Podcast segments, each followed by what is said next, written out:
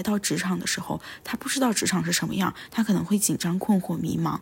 总体来说，那个夏天大概是我人生当中最难忘的一个夏天。看清楚客户是哪类人，帮助客户按照他的方式达到目初心不是借口。作为小朋友，应该把事情做好。所以，当他把我的这个信息反馈给他的老板的时候，他的老板说：“嗯，那这个女孩我要。”我想，这是我一辈子真的特别幸运才能遇到的。我也会把他的这种思路延续下去。从来不是他们刻画的那种样子，不是谁的王子讲不出煽情的字，在喧嚣的王国。守护自己的寂寞，门外惊心动魄，门里我泰然自大家好，欢迎来到怎样都好，我是主播严二三。嗯，昨天的时候我参加了我的老板的欢送仪式，因为他要离职了。那我的老板对于我来说是一个很重要的人，他是把我招到这个公司的人。他是在很多行为、价值观等各个方面都影响我很深的人，所以我昨天也是非常有感触，情绪当时也是挺激动的，嗯，所以我想录制一期播客，聊一聊我在咨询行业遇到的那些人，我觉得那些人就是我一直做这个行业的光，呃，我非常想成为这些人。嗯，那想跟大家聊的就是我对咨询行业的理解，以及那些成为我的在职业生涯道路上的光的那些人。首先，我觉得每个人选择一份工作，至少它都代表了自己想要获得的一个东西的这样一个大致的方向。那对于我来说，我是非常喜欢不断接触新鲜事物的人。我也非常希望能够运用自己的知识去帮到别人。那当我接触到咨询这一份工作之后，我觉得，嗯，这就是我以后一直想要从事的事情。所以从毕业之后，我也就坚定的选择了做咨询这一行。对于我来说，咨询行业能够满足我的需求。我的需求就在于能够对别人有意义，做的事情能够对这个世界有帮助、有价值。那这就是对于我来说最大的意义，也是最大的驱动力。当我在这个进入这个行业的时候，我会发现，嗯，在这个行业里面，跟我抱着同样的呃目的以及想法的人的密度会很高，就是很多人他也是抱着这样的想法去进入这个行业，嗯，不断努力工作的。所以这个行业对于我来说真的有非常大的吸引力，我也非常喜欢这个行业。那今天我就想聊一下我在这个行业上遇到的两位导师。那第一位人生导师是一位姐姐，是在一个外企咨询，做的是管理咨询。其实说到进入咨询行业呢，也是有一点误打误撞的成分。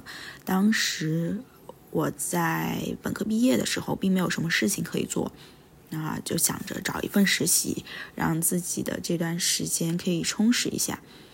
那当我看到这份实习招聘的时候，我并不知道咨询行业是什么。但是我就感觉我想做这个事情，所以在面试之前呢，也连夜去看了很多资料，做了比较充足的准备之后呢，我第二天去面试的时候还是通过了面试，就顺利的开始了实习。结果就遇到了我的第一位人生导师。在遇到这个导师之前的我是一个逻辑思维能力很差、沟通能力也很差、换位思考能力也很差的人。我说的很差是站在我自己的标准，我真的觉得不咋地，做事情没有思路，不懂得 Missy 是什么，也不知道五 W E H 这种比较结构性的思考问题以及描述问题的方式，嗯，很多很多东西自己都是处于一个懵懂未开化的状态。那这位导师呢，他在工作当中做到了这么几点，我觉得非常棒。给了我非常不错的反馈。第一，就是他自己本身实力非常强，并且他在培养我这件事情上面有逐渐的让我去适应这样的一个过程。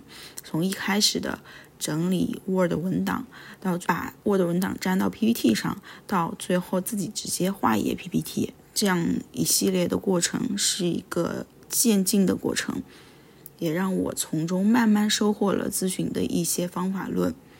因为在这个过程当中，如果我遇到了阻碍，我会跟他说。如果我们很顺利的完成了任务，当天有多余的时间，他会给我们一些小朋友进行培训，告诉我们咨询行业有这样的一些方法。那未来工作当中我们可以用到这些方法。所以那个夏天真的是我度过的很辛苦的夏天，也是我觉得最棒的夏天。因为那个夏天，我尽管经常。很晚下班，但我也觉得那样的日子真的是非常充实。那他教给我的第二点是真正的换位思考，因为做咨询顾问是乙方，你要交付一个东西给甲方，不论你是交付 PPT 还是嗯你做 IT 咨询交付一个系统，你最重要的思维就是要站在甲方的角度。替甲方思考，那这时候换位思考能力就是一个非常重要的能力。我自己的话，本身是具备非常强的共情以及换位思考能力的，但是当没有人告诉我这件事情的时候，我是不知道原来做咨询顾问需要换位思考的。那他在一件事情上就有教过我如何换位思考，那是在后来我跟他另一次的实习合作当中。当时我们要收集一份数据模板给用户，然后让数据让用户填写完数之后再反馈给我们。那是一个管理咨询加 IT 咨询结合的一个项目，他做的是管理咨询的方面。那时候他就告诉我，你自己用的模板和你给用户的模板这两个不能完全是一样的东西，因为你自己用的东西你可能自己能看懂，但是用户他拿到这个之后他怎么填，他完全不知道要填什么。所以你给的用户的东西一定是要你觉得他立马能看懂的东西。我觉得这个点对于我来说就是有非常大的启发。原来做好一个咨询顾问，不仅是要把工作做好，更重要的是你需要站在用户的角度去想，用户他需要的是什么，我能给他提供的是什么，我做这件事情能不能达到我给他提供的这个价值，他能不能很快的去 get 到我的意思？我觉得这个是非常重要的一点。那他教过的第三点就是人文关怀。作为一个小朋友，对于他来说，其实只是一个帮他打杂的小孩儿，他不需要对于我的其他方面负责。但是当我第二次去找他实习的时候，我那时候是在离家很远的一个地方，离我学校也很远的一个地方，当时租了房子，所以他经常打车的时候就带我一起回家，哪怕有时候回家的时候他也没有这么顺路，他需要从马路中间穿一下。在我看来，其实有点危险，但是他还是这样做了。当时心里真的非常感动，因为我是不太倾向于麻烦别人的。即使别人做的事情对我有利，我也觉得，嗯，这件事情好像会麻烦到别人，就自己内心还是挺拧巴的。但是他这样做了，当时自己内心真的非常感动，因为在很远的地方不认识朋友，然后只能自己照顾好自己。那有一个。人他愿意这样为你做这些事情，心里面还是非常非常开心的。所以这就让我意识到了，咨询工作它是一个非常苦的工作，因为工作时间非常长，非常消耗脑力。但是正是由于这样，你会遇到一群非常善良、非常温柔的同事。他们不太会跟你去计较那些职场上的所谓的那些人际关系，他们会发自内心的、真诚的关心你，会站在你的角度，会替你想，会沟通，会解决问题。所以这就是咨询行业如此让我着迷的一个原因吧。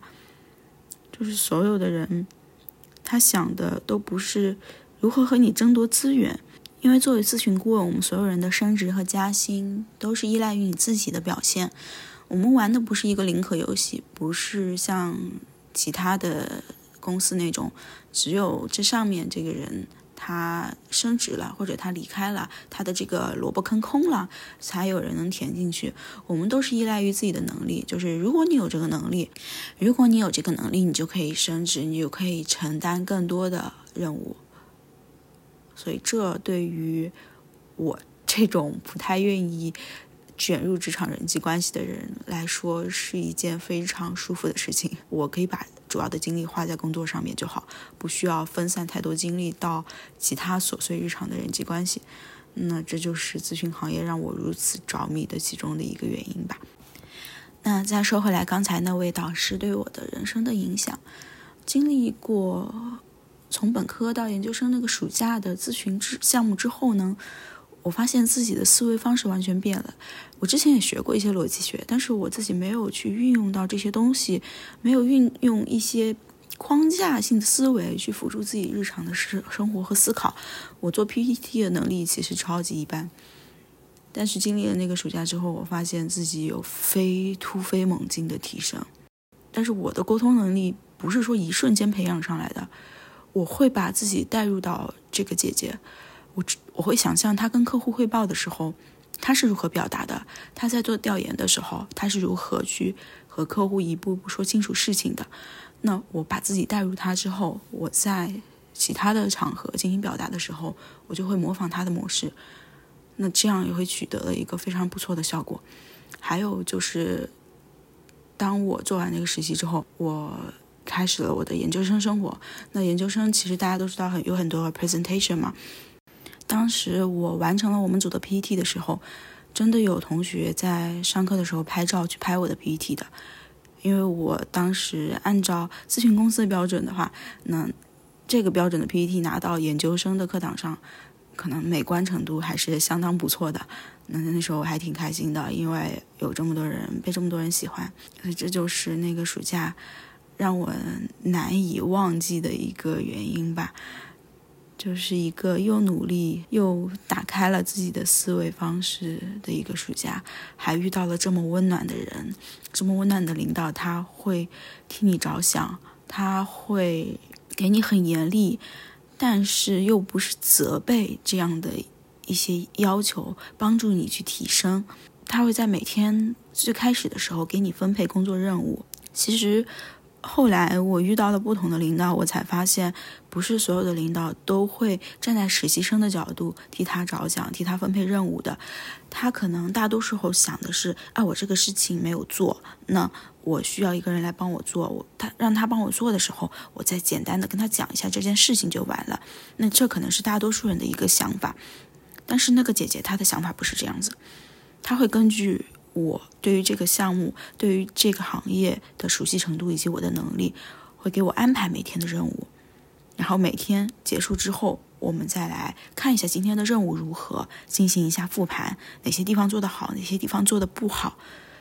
这样子的思路，我想这是我一辈子真的特别幸运才能遇到的。我也会把他的这种思路延续下去。就是当一个小朋友来到职场的时候，他不知道职场是什么样，他可能会紧张、困惑、迷茫。但是如果这个时候你像导师一样，你去给他设定一些闯关的关卡。让他逐渐的通过这些自己的努力训练，达成一些能力的提升，慢慢的对这个工作有了熟悉和了解。所以总体来说，那个夏天大概是我人生当中最难忘的一个夏天。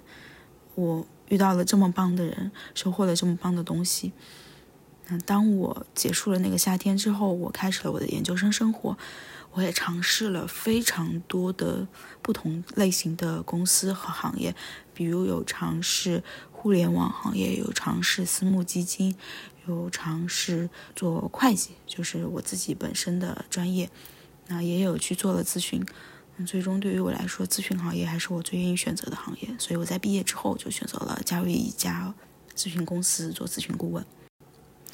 嗯，接下来我想说的那个导师，就是在我毕业之后加入另一家咨询公司遇到的导师。我现在是在一家外企咨询，但是我不是刚毕业就加入了这家咨询公司，因为那时候自己由于种种原因吧，就处于比较抑郁的状态，不是说有抑郁症，而是处于情绪各方面都比较抑郁的状态，所以这个也影响到了我的找工作，影响到了生活方方面面。当时没有能够进入一家比较好的咨询公司，所以去了一家国企的咨询。那我发现这个公司我是完全没有办法适应。虽然工作很轻松，但是我不喜欢这样的工作。后来在那段时间，我就参加了现在公司的这个招聘。那参加完小组面试之后呢，我的这位人生导师他就给我打了一个电话。他打电话给我的时候，当时是在地铁上，我知道这样的环境肯定是没有办法好好面试的，我就跟他说能不能过半个小时再联系我。那过半个小时之后，我到了宿舍，也就是这次聊天，让我进入了这个咨询行业，进入了这家公司，进入了一家外企，完成了我多年的梦想。所以当我入职之后，我非常感谢能够带我进入这家咨询公司的人。因为如果不是他，如果不是看见他看见了我身上的闪光点，我可能到现在还是在那家国企的咨询做着一些在我看来真的非常没有意义、没有价值的事情。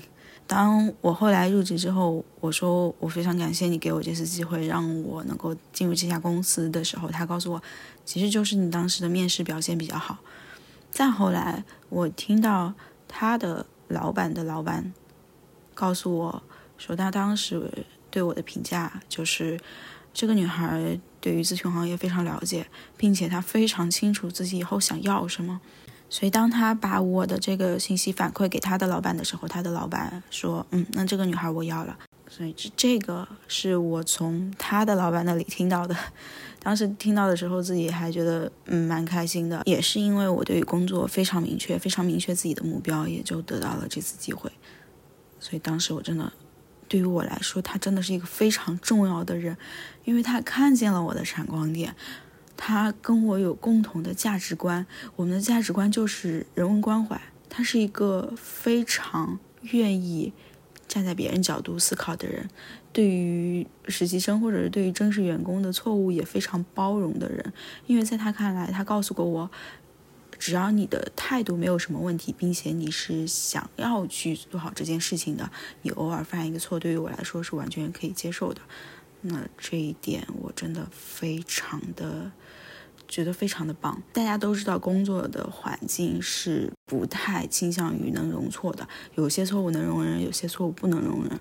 当有一个人告诉你，你可以在一定程度上犯错，并且我也给予你充分理解的时候，你的内心是会觉得非常安全的。那这个对于我来说也是人文关怀非常重要的体现。嗯，第二点，他给我的感觉就是很真诚。在我正式工作的这段时间，我学会的第一个点就是要真诚。包括我的同事，我都觉得我的同事都是非常真诚的人。你请教一个问题，会有人从一个非常真诚的角度给予你非常完整的解答，这一点就非常棒。我不确定是不是所有的人都这么想，但至少我看来，很少有人会想着去争一些什么东西。大家努力想的都是把自己手头上的事情做好，然后能够让交付的东西能够得到客户的认可。所有人是为了同样一个目标，而不是去争夺某一个资源的时候，这样子的团队氛围对于我来说真的是最棒的。我记得我刚开始第一次和他见面的时候。我表达了很多自己的想法，我为什么想要做咨询，我对于咨询行业的看法。那他从他的角度给了我很多人文关怀，比如我刚入公司的时候，其实我们是没有一个明确的人告诉你如何报销，然后如何去买机票，如何订酒店的。嗯，他就给了我一个生存手册，告诉我说你可以按照这个来。当时呢，我也准备了一个清单，然后问了他很多问题。对于我来说，适应当前的工作真的非常困难。可能到现在来说，我也没有适应的特别好。但至少曾经交谈过的人，他们所说的东西给了我很多力量。比如我举一个例子，就是我当时去找他的时候，其实还蛮远的。我自己是非常不舍得打车的，因为上海大家也知道，很远距离的话打车很贵的。那他就告诉我说：“你打车，然后打车票给我，帮你报销。”其实我觉得他完全可以不需要提这一点的，是小朋友他自己过来自己承担自己来回的路费就好了，没有必要去特地帮他报销。但是他提了这一点，会让我觉得特别开心，因为他会真的站在你的角度想一想，你现在当前需要的是什么，我能不能给你提供一些支持，在我力所能及的范围之内。这种思想是我觉得特别闪闪发光的。我当时还记了一个笔记。当时是二零二一年七月十九号，我跟他聊过之后呢，我记了四点：第一是把小事做好，作为小朋友去项目上，可能做的是一些比较杂的事情，比如打文件的时候就可以学到很多知识，可以看看自己文件的内容是什么，可以主动校对，看看文件的内容，了解项目是做什么的。第二是和客户相处，针对不同的人用不同的方式达到自己想要的目标，看清楚客户是哪类人，帮助客户按照他的方式达到目的。第三点，升职加薪。我们公司的升职加薪机制是你能力达到了之后，提前和 manager 提。那比如我今年想好了要升职，如果老板给你的任务都做好了，老板就会认为你有能力升职加薪。第四点呢，是我们需要考证，这个事情可以提前开始准备了。粗心不是借口，作为小朋友应该把事情做好。他曾经也是一个很粗心的事，他曾经也是一个很粗心的人，但这不妨碍他把事情做好。对于来听这个播客的听众来说，我先默认你们都知道咨询行业是做什么的。尽管我知道不是所有的人都知道，那如果不知道的话，你可以先去了解一下。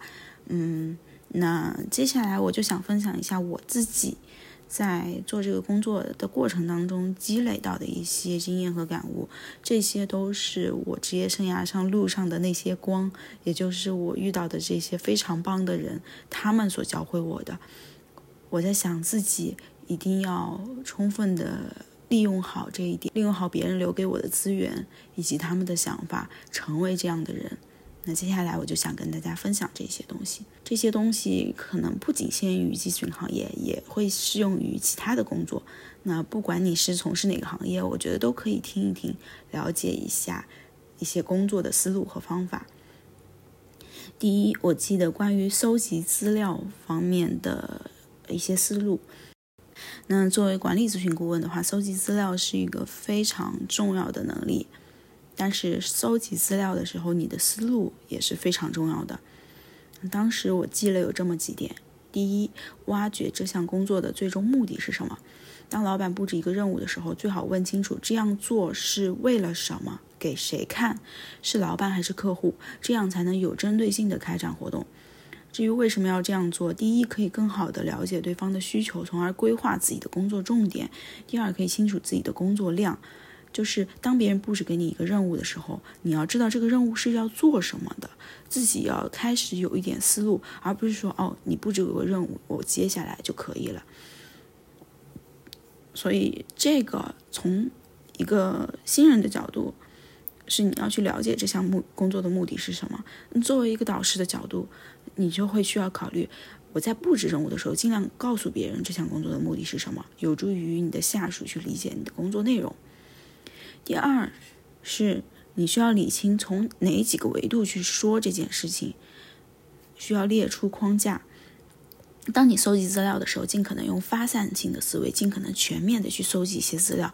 但是，当你把这些搜集的资料放到你的 Word 文档的时候，你需要去有一个框架。这个我之前采取的方式是在我搜集资料之前，我就就会去先列一个框架。那根据我的框架内容，我再去看资料。那这个资料跟我的框架相符，我就放进来；不相符，那我就先放一放。如果等一下再用的话，我就先把它放在那；如果等一下不要用，就直接关掉。因为太多的信息可能让我们大脑的负载会过重，这样子你很难去做出一个比较高效的决策。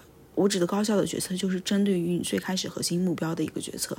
所以这个来说是非常重要的，就是你要知道你从哪几个维度去说出这件事情，并且把框架列好。可以利用咨询的一些原则，比如说 MISI 原则，就是不重复、不遗漏；mutually exclusive 和 collectively exhaustive 这些原则，让自己的搜集信息变得更有效一些。第三点就是搜集完信息之后一定要总结，除了复制粘贴大量的信息，最好能在后面写上自己的总结，这样可以帮助看到这段信息的其他人快速了解到你这段信息说的是什么。同理，只收集信息没有结论的话，它是一个不合格的报告。客户是一定要看到咨询师的结论的，就是你通过这些信息，你得出了一些什么东西，得出了哪些点，这个是非常重要的。所以，以上是我当时记得关于搜集资料可以注意的点。这些点，不论是你在其他的工作当中，还是在我现在的日常工作当中。甚至在我日常的学习当中，我觉得都非常有用的点，也希望听到这些内容的你，可以对你的工作有一些帮助。那我还记了一些零碎的思想，嗯，我也想跟大家分享。我是按照周记的日志，所以我可能会挑出几周跟大家说一些我觉得非常有意义和价值的东西。嗯嗯，第一周我学到的是。不要定义这个方案是怎么样的，要在寻找数据的过程当中不断挖掘。第二，带着答案来问，而不是带着问题来问。啊，我觉得这一点是适用于所有所有职场新人的，就是你问的时候，不是问别人你觉得怎么做比较好，而是说这样做行不行？我认为可以从这几个角度进行说明，你看可不可以？带着自己的方案去问别人，这样体现出你对这个问题是有思考的。第三，思路理清之后再问别人，不要边张口边想，因为每个人的时间都很宝贵，咨询顾问的时间也很宝贵，不要边张口就。边想，然后再边跟别人交流，这样子的话，可能效率会非常低。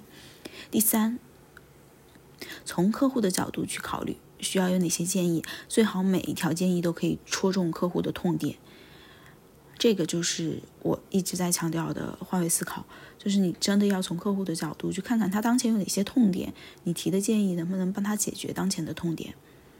如果认为 A 比 B 好，要列出自己的理由是为什么，哪些理由比较重要，这些也是，嗯，不论是工作还是生活当中都非常重要的吧。你觉得这个比另外一个好，那你就可以理一理自己为什么觉得它好，因为这个好是没有标准的，我们一定是为了满足自己的某项需求而认为一件事比另一件事好。那这个就隐含着你背后的价值观的倾向，就对于个人来说是价值观的倾向，对于企业来说是他决策的一个倾向，他背后的想要达到的一个目的，这个是一个非常不错的思路，日常的时候也可以多加练习。当你比如当你去做选择的时候，为什么我想？买这件东西不买那件东西，为什么我想看这个电影不看那个电影？为什么我想看这本书不看那本书？为什么我想看这个视频不看那个视频？这背后都是有自己的原因的。尝试着去列一列，慢慢的你可能更清楚自己的生活的标准是什么。那接下来第三周，第三周找资料的时候，第一步要清楚自己找的是哪家公司，因为很多集团旗下的公司名字都差不多，你一不小心就可能弄混。还有说话前要假设别人不知道，不要想当然认为别人和自己掌握着同样的信息，因为当我们头脑反复在想一件事情的时候，我们理所应当的会认为别人和我掌握了相同的信息，但实际上不是这样子的。就是当你和别人交流的时候，你不明确的知道他是否知道你说的这句话的前提以及你说的这件事情的时候，你需要假设别人不知道，然后去把这些背景信息同步给他。这样就不会产生一个很突兀的感觉。还有一点就是做 PPT 的时候要用颜色引导别人阅读，用总的标题用深的颜色，用浅的颜色来列里面的小点。在做 PPT 的时候，不光要做的精美，而且要懂得别人的阅读习惯，这一点真的非常重要。第四周。和领导聊天汇报结果，客户不满意，其实领导不会有任何的责怪，而是大家在一起分析问题，寻找方向，共同探讨解决方案。从假设开始，去找线索，验证自己的假设。在向客户汇报的时候，一定要知道哪里是清楚的，哪里是不清楚的，信息是否准确。凡事有交代，件件有着落，事事有回音。清楚的思维不是理出来的，而是在一开始就很清楚。如何做一个 issue tree？第一点，明确问题是什么；第二点，从哪几个大的维度；第三点，这几个大的维度又可以拆分成几个小的维度。第五周，PPT 的每一部分的第一句话是自己的结论和观点，再下面部分是 support，就是支持自己结论和观点的依据。汇报的时候，先说结论，先说整体逻辑，再考虑具体的内容。第八周，PPT 的小方格要一样长一样宽。写 PPT 的时候，要时刻记得自己解决的问题是什么。PPT 要用的颜色需要体现出层级关系，注意用图形表达内容，非重点内容不要用太过于突出的图形。第十一周，回答别人的问题需要直接，不要拐弯抹角。所以以上这些呢，就是我之前实习的时候，我的人生导师教会我的一些点。我之所以分享给大家，是觉得这些也许对于你们的生活，对于你们的工作有一些帮助。对于我而言，我也是把这些东西拿出来重新复习一下，告诉自己一直要成为这样的人，要成为一个工作能力很强，同时也具有人文关怀的这样的一个咨询顾问。永远要替他人着想，永远要知道把客户的需求放在首位。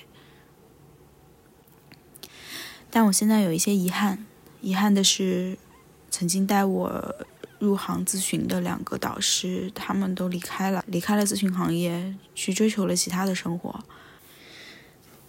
之前那个暑假遇到的那个姐姐，她在有了宝宝之后呢，就换了一份工作，开始为自己的家庭分了更多的时间。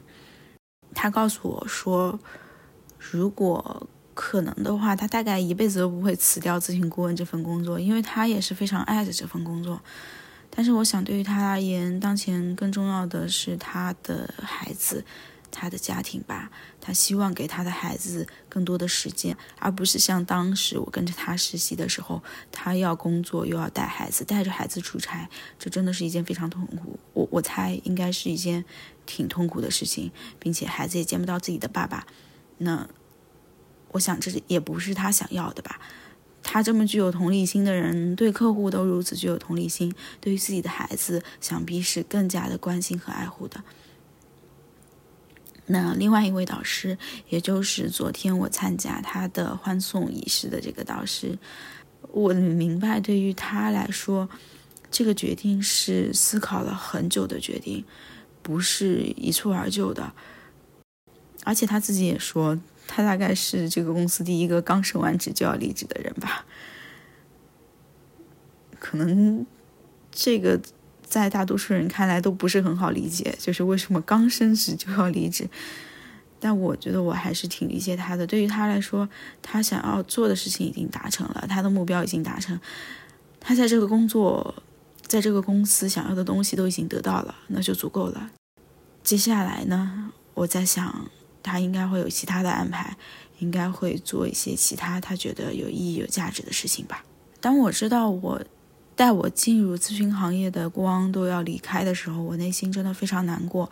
我会觉得有一些东西暗淡下去了，这些暗淡下去的东西让我不知道该如何往前走。当我把这个事情分享给我另外一位同事的时候，我另外同事跟我说了这样一句话。他说：“这也不妨碍你继续向他学习，成为这样的人。好像确实是这样子。如果说你所坚持的东西，你觉得有意义的东西，当带领你进入这个行业的这些人都离开的时候，那你就成为了下一个需要做这件事情的人。你会要以你自己的身份，以你自己的行为，以你自己的这些思想，去告诉后来进入这些行业的人，这个行业是什么样的。”他可以成为什么样的人？所以对于我来说，未来可能就是不断向曾经的这些导师靠近，不断的去让自己成为这样的人的一样这样的一个过程吧。未来也有很多未知，也不知道有什么会等着我，但我知道我想成为什么样的人，我觉得这就够了。这一路走来说不上多辛苦，庆幸心里很清楚，是因为还有那么一点在乎，才执着。这段旅途，这一路走来还忍得住孤独，一个人聊胜于无，在滚滚浊世绝不把梦交出，尽管过程多残酷。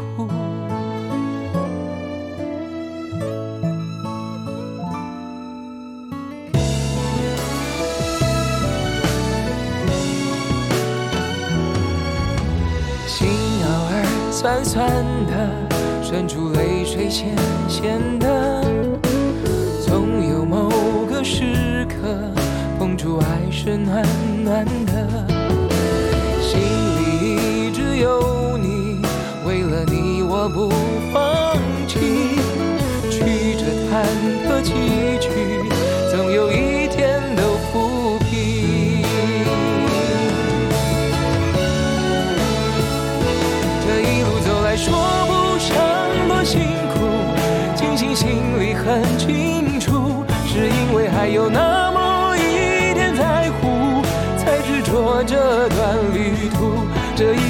来还忍得住孤独，一个人聊胜于无，在滚滚浊世绝不把梦交出，尽管过程多残酷。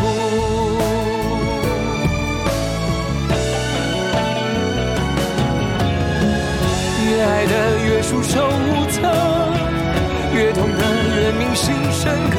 谁来了，谁走了，谁在天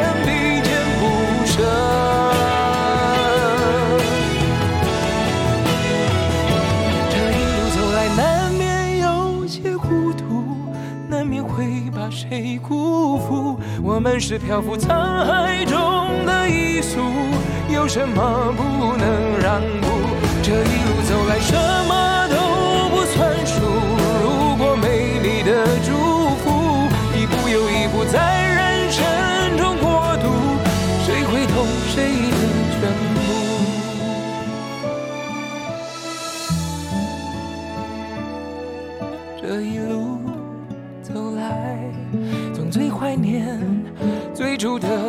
and by.